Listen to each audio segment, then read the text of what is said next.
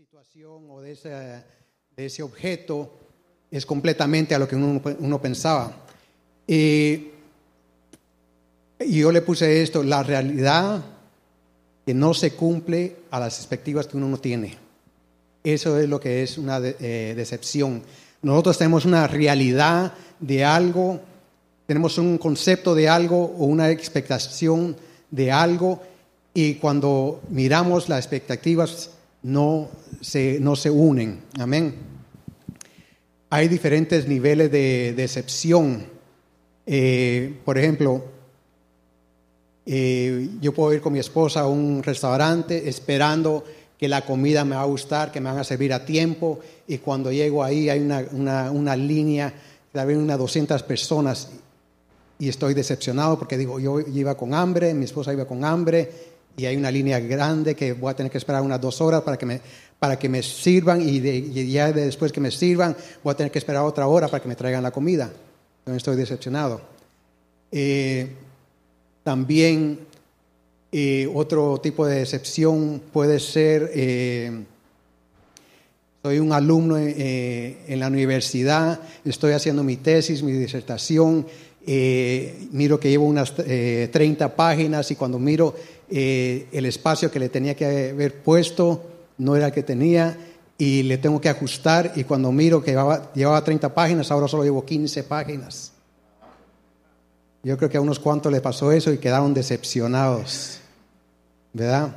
Eh, pueden haber eh, decepciones eh, un poquito más, más ah, altas en nivel, podemos decir, la enfermedad que venga y nos toque nuestro cuerpo y nosotros esperamos algo de Dios, que Él nos iba a sanar y, no hemos eh, recibido sanidad y tenemos una decepción en ese nivel. Eh, también, eh, digamos, decepciones en cosas que tenemos que no nos gustan y, y estamos insatisfechos con esas cosas.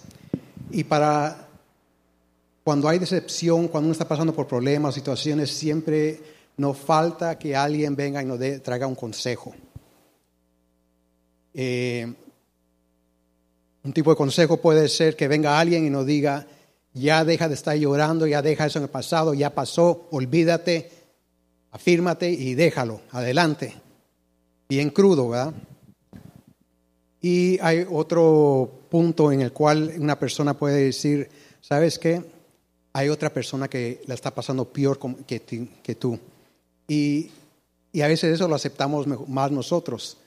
Por ejemplo, ten- eh, ando con un carro, se me está descomponiendo por todos lados, eh, viene una decepción, entonces viene alguien y dice, hay alguien que tenga un carro, puede tener peor que el tuyo. A ver si me pueden poner una foto, eh, la número uno, por favor.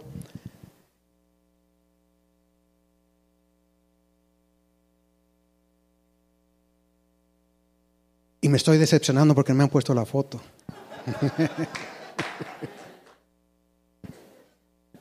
No, como le dije, hay nive- de, diferentes niveles de, de decepción. Y la decepción lo toca a uno y, y se le rompe el corazón a uno a veces por lo que está pasando, es- ten- teniendo alguna expectativa que, que, ¿cómo se llama? Que uno esperaba, ¿verdad? Eh, ¿Me tienen lista la foto, hermanos? Qué decepción. Ok, pues vamos a ver si lo puedo poner acá para que, porque eso era parte, vamos a ver.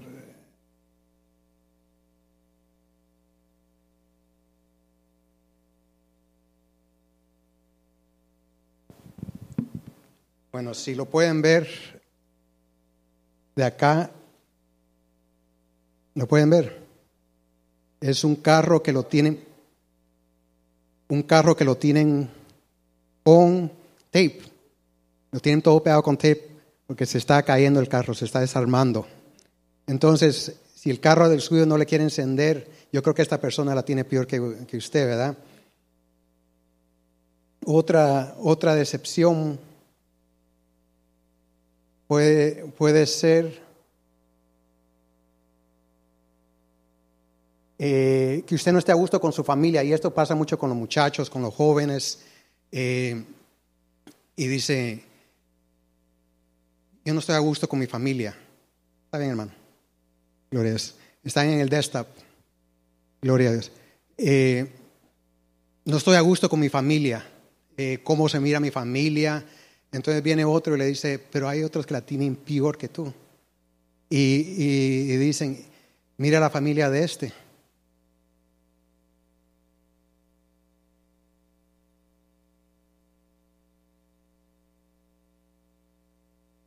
Los que están atrás tal vez no lo están apreciando, pero es Mr. Bean retratado tres veces, ¿verdad? Y otros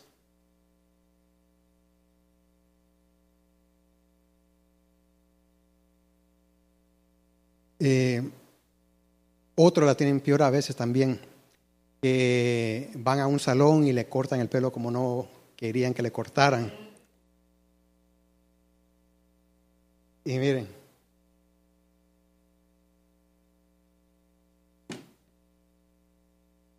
Yo me estoy gozando aquí con esto.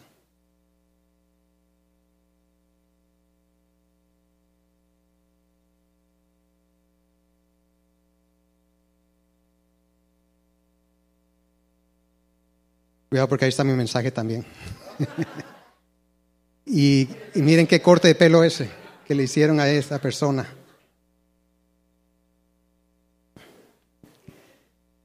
Pero todo, todo lo que pasa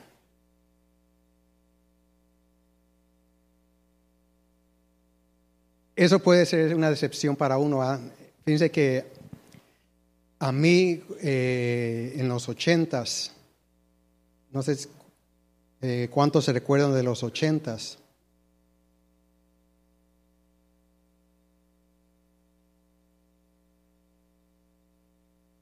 Eh, en los ochentas casi todos andaban con el pelo largo, se hacían los copetes, los hombres también. Yo también tenía mi pelo largo, no tan largo, pero lo tenía largo. Y no es que se me ha caído, sino que ahora me gusta cortármelo así. Pero eh, empezaron a salir eh, los, eh, los punk rockers, los que se rapaban los lados y se, se hacían un, cómo le llaman, un mohawk. Y ellos andaban contentos con su moja, con el pelo parado acá y rapado de los lados. Y yo en aquel entonces, yo iba de un barbero y le digo, quiero que me lo cortes eh, corto los lados. Y me senté y ta, ta, ta, me empieza a cortar el pelo y de repente siento que me pasa la máquina y me rapó completamente. Pero completamente me dejó sin pelo. Yo me quedé decepcionado cuando me miré en, la, en el espejo. Entonces le digo, pues, ¿qué otra hay? Rápame el otro lado, le dije yo así. Porque no iba a andar solo con un solo lado, ¿verdad? Entonces, pues me rapó eh, los dos lados y andaba yo con, con mi mullet, parece, parecía. Eh, y fue una gran decepción en mi vida. Y yo en ese entonces andaba detrás de una muchacha en, el, en el college. Cuando me mira la muchacha me dejó de hablar y no, no, me dejó de hablar por completo, no, no quería nada conmigo. Dije, este, este, loco, saber qué, qué, quiere conmigo. Y vengo yo, ya la, muchacha me dejó de hablar por, completo, yo dejé de ir donde el barbero, pero Dios tiene planes en nuestras vidas. En ese entonces me voy a un salón eh, que estaba cerca del college donde yo estaba, me voy y me corto el... Eh, entro, me dicen que me esperara porque estaban teniendo una clase ahí y me quedo enamorado de, la, de una joven que estaba ahí. Me vuelvo a enamorar.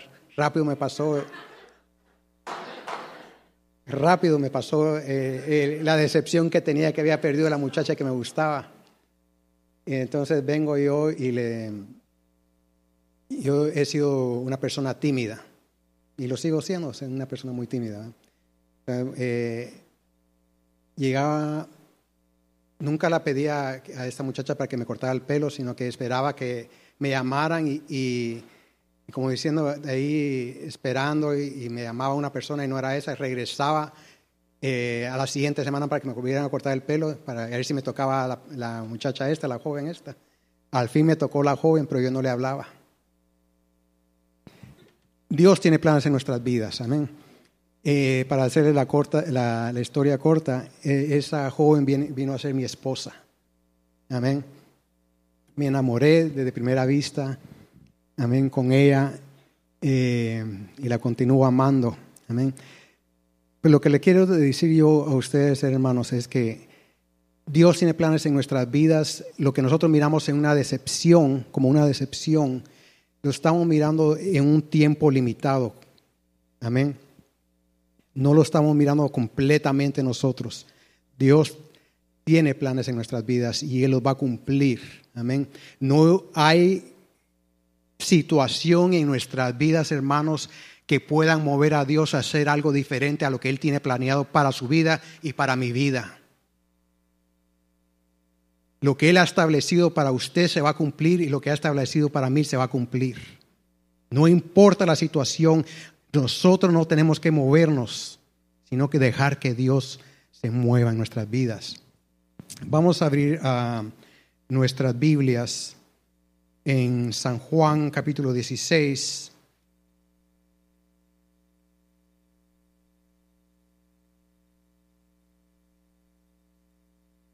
San Juan capítulo 16, verso 33. Gloria a Dios. Vamos a estar leyendo de la Biblia de las Américas y dice así, estas cosas os he hablado para que en mí tengáis paz. En el mundo tenéis tribulación, pero confiad, yo he vencido al mundo.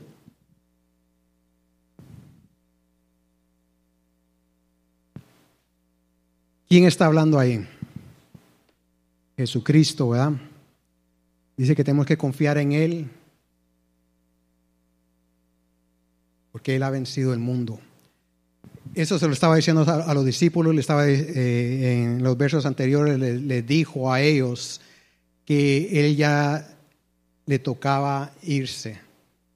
Ellos no entendieron, ellos sufrieron una gran decepción porque ellos tenían una perspectiva de nuestro Señor Jesucristo a lo que Él había venido. Jesucristo muere, es crucificado, muere. Ellos fueron decepcionados, se, expandieron, se fueron a esconder, tuvieron temor, fueron decepcionados. No hay nada más feo que, eh, que pueda pasar en nuestras vidas que tener una decepción al, ver confiado en Dios y que Él no, según uno, no cumpla lo que ha prometido. Yo creo que eh, en ese momento es cuando uno, las personas empiezan a apartar de los caminos del Señor, porque están pasando por esa decepción y, y en realidad lo que ha pasado es que no se han parado en la roca, no se han sostenido del Señor. Jesús pasó decepciones con sus discípulos. En estos momentos de, de, tribulación por las cuales él estaba pasando, él, cuando estaba en el monte Getsemaní, él llega y le dice a sus discípulos, oren conmigo una hora. Le, dio a ellos y, no oró con, y ellos no, no oraron con él. Cuando vino la persecución, todos se fueron. Él estaba pasando por decepciones. Así que entonces, si él está pasando por decepciones, él conoce lo que es una decepción. Él conoce ser, eh, tener una, una perspectiva de algo y que le pase lo contrario. Pero aún así, él siguió adelante porque él bien pudo haber dicho, no, hasta aquí yo no me voy a ir a la cruz. Pero él miró más allá. Él miró cada una de nuestras caras, cada uno de nuestros seres queridos. Y dijo, yo tengo que seguir adelante, yo tengo que pagar este precio por ellos. Amén.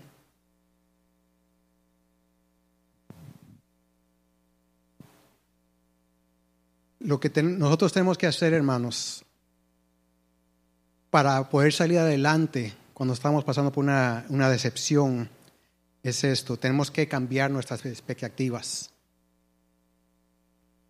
No poner nuestra vista en las cosas terrenales, sino ponerla en las cosas celestiales, en nuestro Señor. Pablo en 2 de Corintios capítulo 4 capítulo 4 verso 16, 2 Corintios 4 16. Aleluya.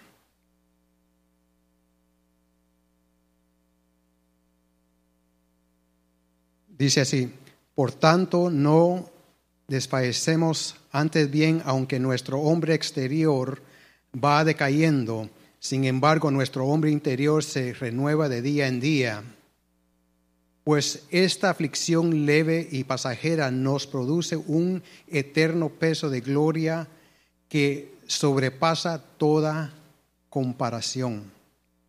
Verso 18 dice, al no poner nuestra vista en las cosas que se ven, sino en las cosas que no se ven, porque las cosas que se ven son ¿qué? temporales, pero las cosas que no se ven son ¿qué? eternas. Cuando la Biblia habla de poner nuestra vista, de no poner nuestra vista o de la palabra poner, está hablando de poner, eh, estar fijos, no, no mirar a la izquierda ni a la, ni a la derecha, sino tener una vista fija. Y, eh, yo el, ejemplo que puedo dar es, eh, yo tengo una, una, una perrita y toda la mañana la saco a caminar y esta, esta perrita cuando mira a otro perro o un perrito pequeño, porque la mía es mediana, le pone la vista esa al otro perrito y se, le, y se le tira encima y no le quita la vista. No importa qué haga yo, me le pongo enfrente, ella se mueve para un lado para ver en dónde está la perrita, el otro perrito, para atacarlo. Y no es que lo va a atacar, sino que quiere jugar con, con otro perrito. Pero no le quita la vista.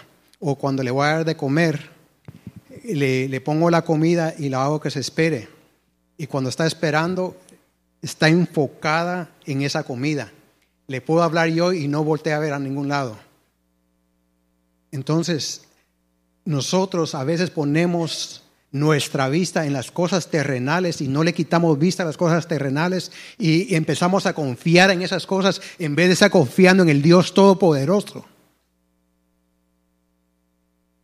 Eso es lo que tenemos que hacer nosotros, tener nuestra vista fija en el Señor sabiendo que Él tiene control de nuestras vidas, que Él no nos va a soltar. Amén. Él no nos va a soltar. Él nos tiene agarrado a nosotros. En medio de esa decepción, Él no nos ha soltado. Él nos tiene ahí abrazados, acariciándonos. Aleluya.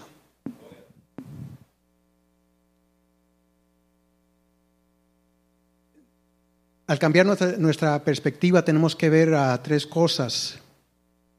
Y eso es, eh, nosotros tenemos que reconocer quién es Dios.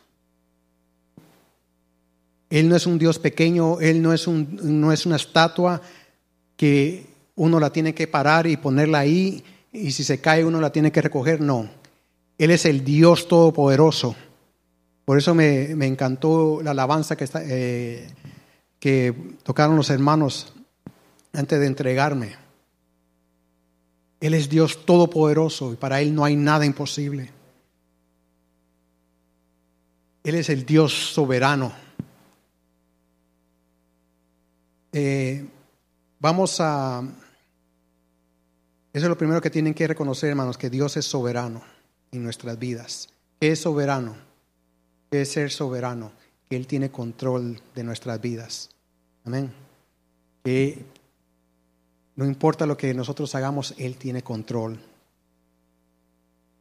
y no hay nada fuera de, de su control. Amén. Vamos a Job 42, verso 2.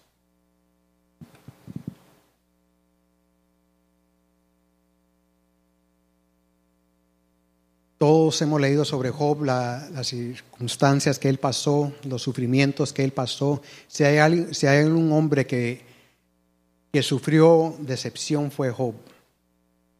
Amén. Perdió todas sus propiedades, perdió sus hijos. Yo creo que, eh, miremos aquí, llegó a, en el último capítulo de Job, el capítulo 42, en el verso 2, dice así, yo sé que tú puedes hacer todas las cosas y que ningún propósito tuyo puede ser, ¿qué? Estorbado.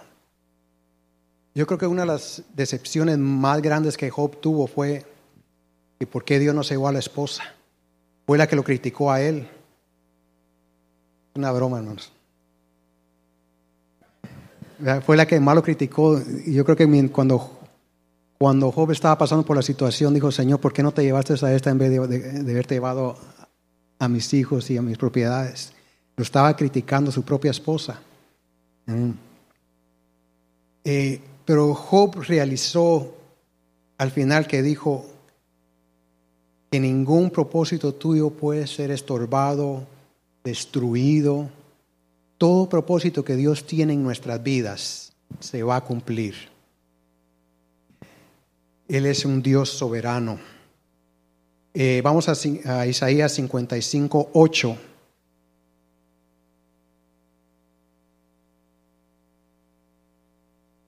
Es un verso conocido por todos.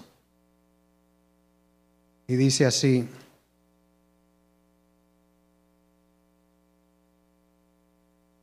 Verso 8 del capítulo 55 de Isaías dice así, porque mis pensamientos no son vuestros pensamientos, ni vuestros caminos, mis caminos, declara el Señor. O sea que lo que los estoy llevando a que miren, hermanos, es que, que cambiando nuestras perspectivas, tenemos que entrar a la perspectiva de Dios, mirar más allá de lo que estamos mirando en este momento. Y eso es bien fácil de decir. Es muy fácil de decir eso, pero vivirlo es completamente diferente. Estar en ese momento, piense en alguna situación en la cual usted ha estado, pasó una decepción o la está pasando y, repetir esta frase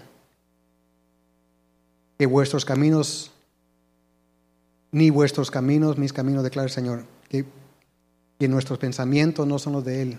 Eso es muy duro, hermanos. Decirlo y creerlo. Pero si nos agarramos de Él, hermanos, esto se llega a cumplir en nuestras vidas. Y perdón, pastor, eh, lo va a usar usted como ejemplo por, por lo que pasó. Disculpe, pastor. Pero nosotros hemos visto este ejemplo en nuestro pastor. Amén. Por lo que pasó y está pasando, y como le digo, es muy fácil de decirlo, pero él se ha agarrado del Señor. Amén. Y nos ha mostrado a nosotros, nos ha dado el ejemplo que si nos agarramos del Señor, esa decepción, cuando estamos pasando esa decepción, podemos salir adelante. Amén. Gloria a Dios. El segundo punto es que Dios es único. No hay nadie como Él. Y Él es lo que Él dice que es, lo que declara su palabra. Si usted se pone a leer el libro de los Salmos, en solo los primeros diez capítulos, usted va a encontrar que Él dice que Él es Dios, él, es un Dios de amor, un Dios de paz, Él es nuestro Padre, Él es nuestro escudo, Él es nuestro protector, Él es un Dios que hace milagros, y un Dios que nunca nos dejará.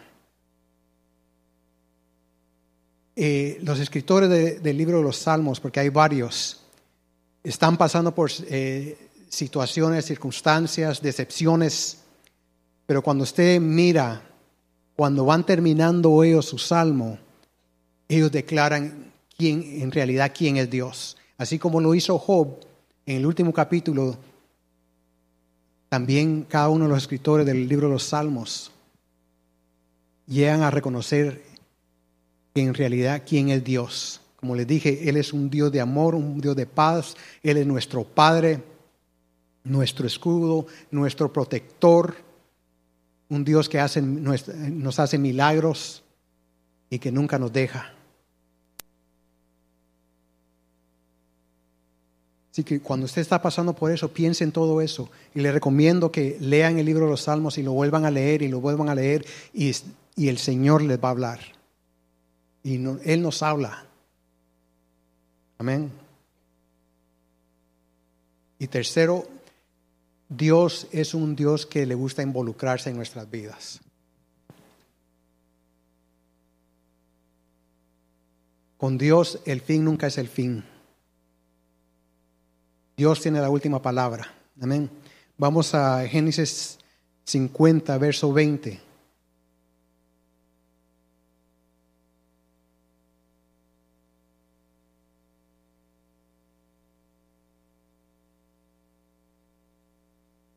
Y este es ah, José hablándole a sus hermanos. Ustedes conocen la, historia de José. Por todos los sufrimientos que él pasó, las decepciones con sus propios hermanos.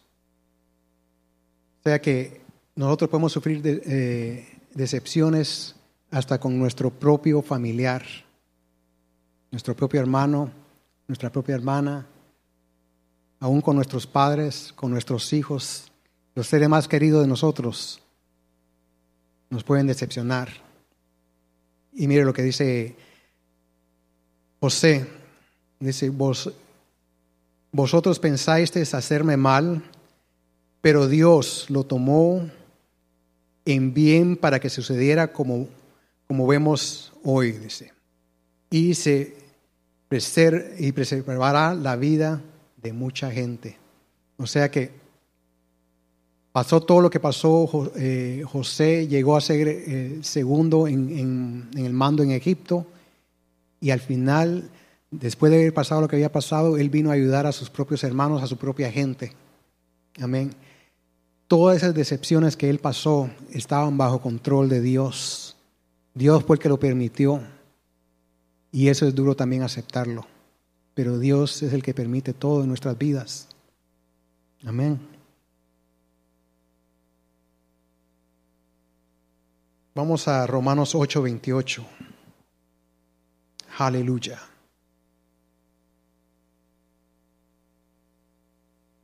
Otro verso bien conocido también dice, pues, Romanos 8:28.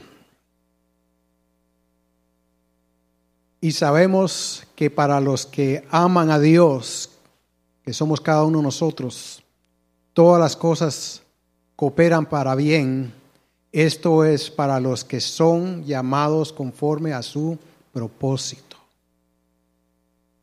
O sea que está reafirmando que Dios tiene un propósito para nuestras vidas.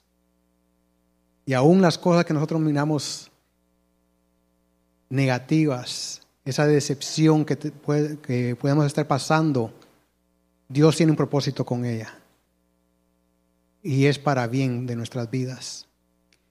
Y Ayer se retiraron dos personas de mi trabajo y una de ellas, yo sé que no quiere saber de las cosas de Dios, pero ayer que se estaba, eh, le estaban haciendo un, almuerzo a, las dos personas, la persona no podía ni hablar, se puso a llorar. Este, esta persona, en una ocasión cuando recién yo eh, empecé a trabajar ahí eh, donde estoy, vino y me, y me quiso empezar a, como a intimidar. Empezó a gritar y a gritar y vengo yo y le cierro la puerta en la cara. Y ahí, yo no, yo no, eh, esto, esto le va a, a, cualquier persona. Usted tiene el derecho de parar a cualquier persona que le esté haciendo, gritando algo. No tiene, usted tiene el derecho de no escucharlo. Se puede ir y, dejar a la persona que, que, esté hablando. Y muchas veces es así como calma la situación. Bueno, esta persona llegó a ser un, buen amigo mío al, al final, pero es una persona que no quiere saber nada de las cosas de Dios. Entonces, hoy en, la mañana le mando un email y le, dijo, y le, y le digo, no sé si has leído la Biblia o no, eh, pero aquí te envío este, este verso. Y le mandé Jeremías 29:11, eh, donde habla que Dios tiene planes para nuestras vidas. Planes no para el mal, sino planes para el bien de para el bien nuestro. Y me contesta él y me dice, voy a tomar tus palabras y las voy a atesorar en mi corazón, me dijo. Él ha reconocido que, porque él no quería retirarse, pero prácticamente lo obligaron a que se retirara. Eh, él está viendo, le tocó esa palabra que le envié para que una persona que no quiera saber de Dios reciba un verso, una, la palabra del Señor quiere decir muchas cosas. Y nosotros así tenemos que agarrar la palabra de Dios y dejar que nos hable a nosotros, que nos transforme, que cambie ese, ese sentimiento que tenemos en nuestras vidas, en nuestro ser. Amén. Dejar que convierta ese dolor en algo positivo en nuestras vidas. Él es un Dios que hace milagros. Para Él no hay nada imposible.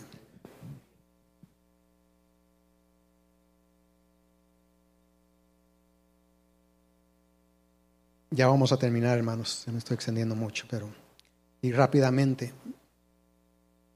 Eh, cuatro cosas que podemos hacer eh, cuando estamos en, esa decepción y es inmediatamente correr hacia Dios agarrarnos de Él. Vamos a Salmo 55, 22, hermanos, así rápido. Correr inmediatamente a, Dios. No vayamos a, a, a, las cosas que nosotros pensamos que nos pueden ayudar, al dinero, eh, a alguien del mundo que pensemos que nos puede dar un consejo. No, corramos hacia Dios y hagámoslo inmediatamente. No dejemos que pase el tiempo. En ese mismo instante tenemos que correr. Y dice así la palabra, echa sobre el Señor tu carga y Él te sustentará. Él nunca permite que el justo sea sacudido o sea destruido. Él no va a permitir que usted sea destruido. Otra cosa que, que es bien importante y y quisiera, y en mi oración, perdón, y en mi oración, hermanos, que, eh, que nosotros, hay tres servicios en esta congregación que tenemos, y uno de los más importantes es el, el servicio del miércoles, la oración. Y mi oración es, hermano, que vengamos acá todos, que se llene que este, ese servicio sea el más grande de todos. ¿Y por qué le digo eso, hermanos? Porque el segundo punto que nosotros tenemos que hacer para que cambien eh, también las circunstancias en nuestras vidas es permitir que otros nos ayuden. ¿Y cómo nos van a ayudar en, en el servicio de oración? Cuando nosotros venimos y decimos, estamos pasando por esta situación, y lo venimos y lo presentamos acá, nos unimos todos y oramos. Y Dios responde a esas oraciones. No nos aislemos y no nos vayamos a nuestra esquina y estemos ahí escondidos, dejando que el diablo nos esté destruyendo cuando tenemos una comunidad aquí, tenemos unos hermanos y hermanas que nos aman, amén, y podemos orar los unos por los otros. Hay un servicio aquí, hermanos, que no se está usando con mucho de, no voy a decir por mí. Yo vengo acá a los servicios, sí que yo estoy usando ese servicio. Amén. Pero hay muchos de ustedes, hermanos, que no están viniendo. Y no estoy poniendo un sentido de culpabilidad, porque ese no es mi, mi propósito, sino que mi propósito es, hermanos, que, ven, que vengan ustedes y vengan a experimentar el poder de Dios al estar nosotros unidos. La palabra del Señor dice que oremos los unos por los otros. Nosotros hemos visto grandes cosas que se han hecho acá en nuestras vidas, estando en el servicio de oración. Yo vine acá eh, para el principio de enero y yo ya di mi testimonio que nos amenazaron que nos iban a quitar el trabajo, que iban a cerrar el, negocio. Lo presenté. Estoy, ahora estoy testificando otra vez que aquí estamos. Amén. Eh, están eh, los compañeros de trabajo todavía están ahí. Amén. El Señor hace milagros en nuestras vidas, así como leímos. Para Él no hay nada imposible. Esa decepción que posiblemente yo pude, yo tuve la, opción, tuve la decisión, podía haber tomado la decisión de aislarme, irme a la esquina, empezar a llorar ahí y, dejar que el diablo me destruyera, pero no. Yo vine acá y lo presenté delante del Señor. Dije, hay hermanos y hermanas que me van a ayudar a orar. ¿Por qué lo digo así? Porque así lo dice la palabra del Señor, que oremos los unos por los otros. Y si lo está diciendo, ¿por qué creen que lo está diciendo el Señor? Porque Él va a contestar esas oraciones. Amén. Vamos a Eclesiastés 4:12.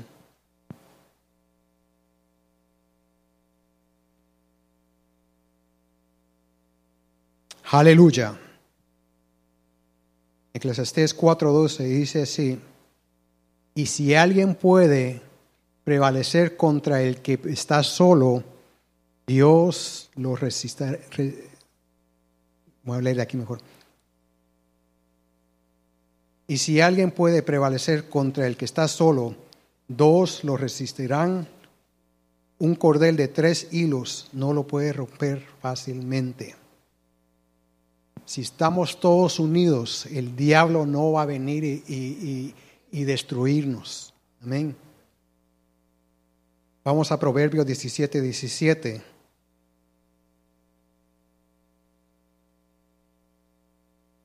Aleluya. Proverbios 17, 17 dice, en todo tiempo ama al amigo y el hermano nace para siempre, para tiempo de angustia, dice. O sea que cuando estamos pasando por la angustia, ahí están nuestros hermanos. Amén. Los cuales no solo van a orar por nosotros, sino que nos van a consolar también. Nos van a dar un abrazo.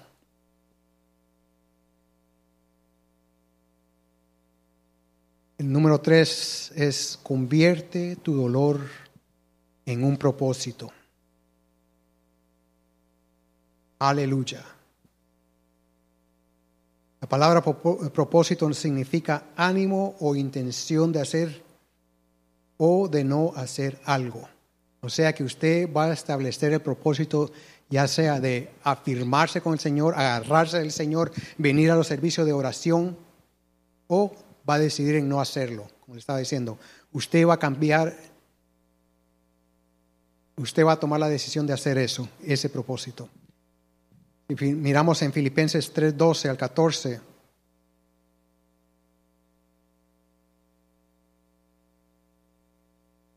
Aleluya. Y dice así, no que lo haya alcanzado o que ya haya llegado a ser perfecto, sino, sino que sigo adelante, este es Pablo hablando, a fin de, poner, de poder alcanzar aquello para lo cual también fui alcanzado por Cristo Jesús.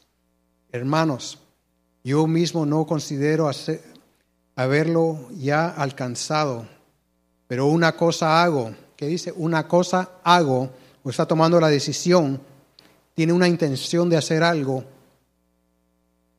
pero una cosa algo, olvidando lo que, ¿cómo? Lo que queda atrás y extendiéndome qué? A lo que está adelante. ¿Y qué es lo que está adelante? Él, eh, él está expandiendo su visión, Él está expandiendo, eh, se está yendo más allá de la situación en la cual se encuentra y está mirando el propósito de Dios en su vida. El verso 14 dice, prosigo hacia la meta para obtener, obtener el premio del supremo llamamiento de Dios en Cristo Jesús. Aleluya. Y el punto número cuatro es vivir con una perspectiva eterna.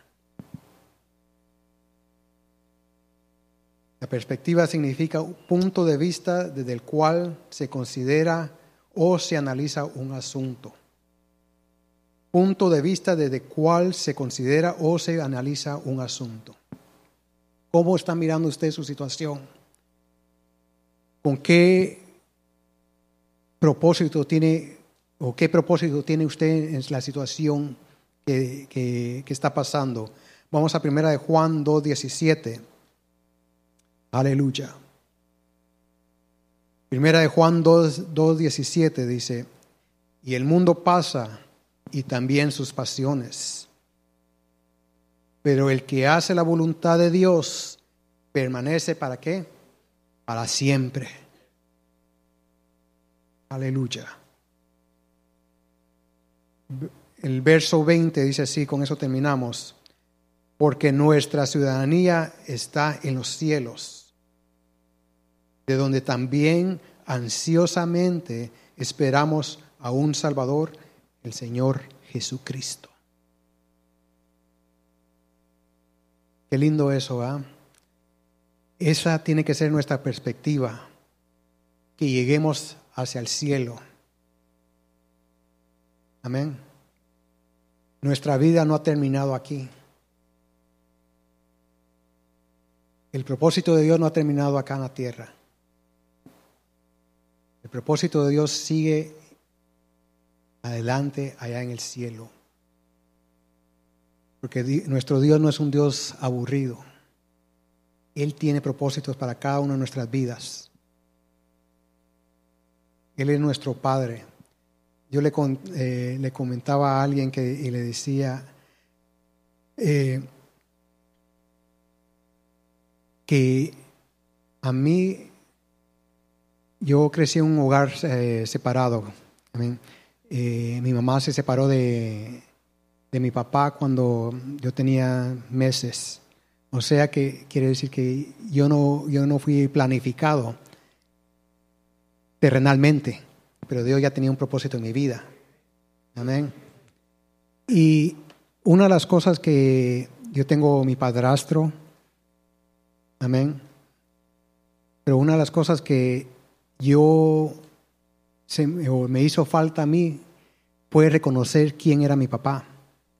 Eh, una, eh, por ejemplo, y, hasta hace poco fue que yo, yo no lo llegué a reconocer eh, o mirar esto. Yo siempre supe que tenía a mi padrastro, pero nunca le pude decir papá a él. Y voy llegando a reconocer la razón por la cual yo no le, digo, no le, no le decía papá. Y, y esa es que a mí de pequeño, cuando iba a visitar a mi abuela, en una ocasión, ella, mi abuela y una mi tía me metieron en un cuartito que ella tenía ahí y me dijeron, nunca te dejes cambiar el apellido. Y me metieron eso de, se imagina, agarran a un niño pequeño, no tenía ni cuatro años tal vez, y le ponen eso en la mente del niño y me dice, eh, la persona con la cual eh, tu mamá está no es tu papá.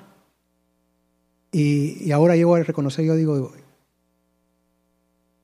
él en realidad ha sido mi papá. A mi padre biológico nunca, nunca tuvo nada en mi vida. Él, no participó en mi vida. Eh, ellos tienen su razón por cual lo hicieron. Pero una de las cosas que he llegado a reconocer que como hijo o a Dios como padre A mí me hacía falta eso, porque yo no, no, en realidad yo no había visto a Dios como mi padre. Y un padre, hermanos, un padre cuida de sus hijos, los protege. Y muchos de nosotros hemos pasado por esa situación en la cual no hemos tenido un padre o una madre. Pero tenemos al Dios Todopoderoso, el que nunca nos va a desamparar, nunca nos va a dejar. Él nos va a cuidar, Él nos va a proteger, Él nos va a suplir todas nuestras necesidades. Amén. Eh, es importante reconocer quién es Dios y qué es Dios para nuestras vidas. Y si, estamos, si nosotros tenemos ese reconocimiento que Él nos ama, que Él nos protege, que Él nos suple, que Él nos eh, eh, Él hace milagros en nuestras vidas, que a veces ni miramos nosotros porque tenemos nuestra vista puesta en las cosas terrenales. Pero si en realidad miramos quién, es, quién es Él para nuestras vidas, nosotros vamos a salir, a salir de esa decepción victoriosos. Él nos va a sacar adelante. Amén. El Señor le bendiga a todos. Aleluya.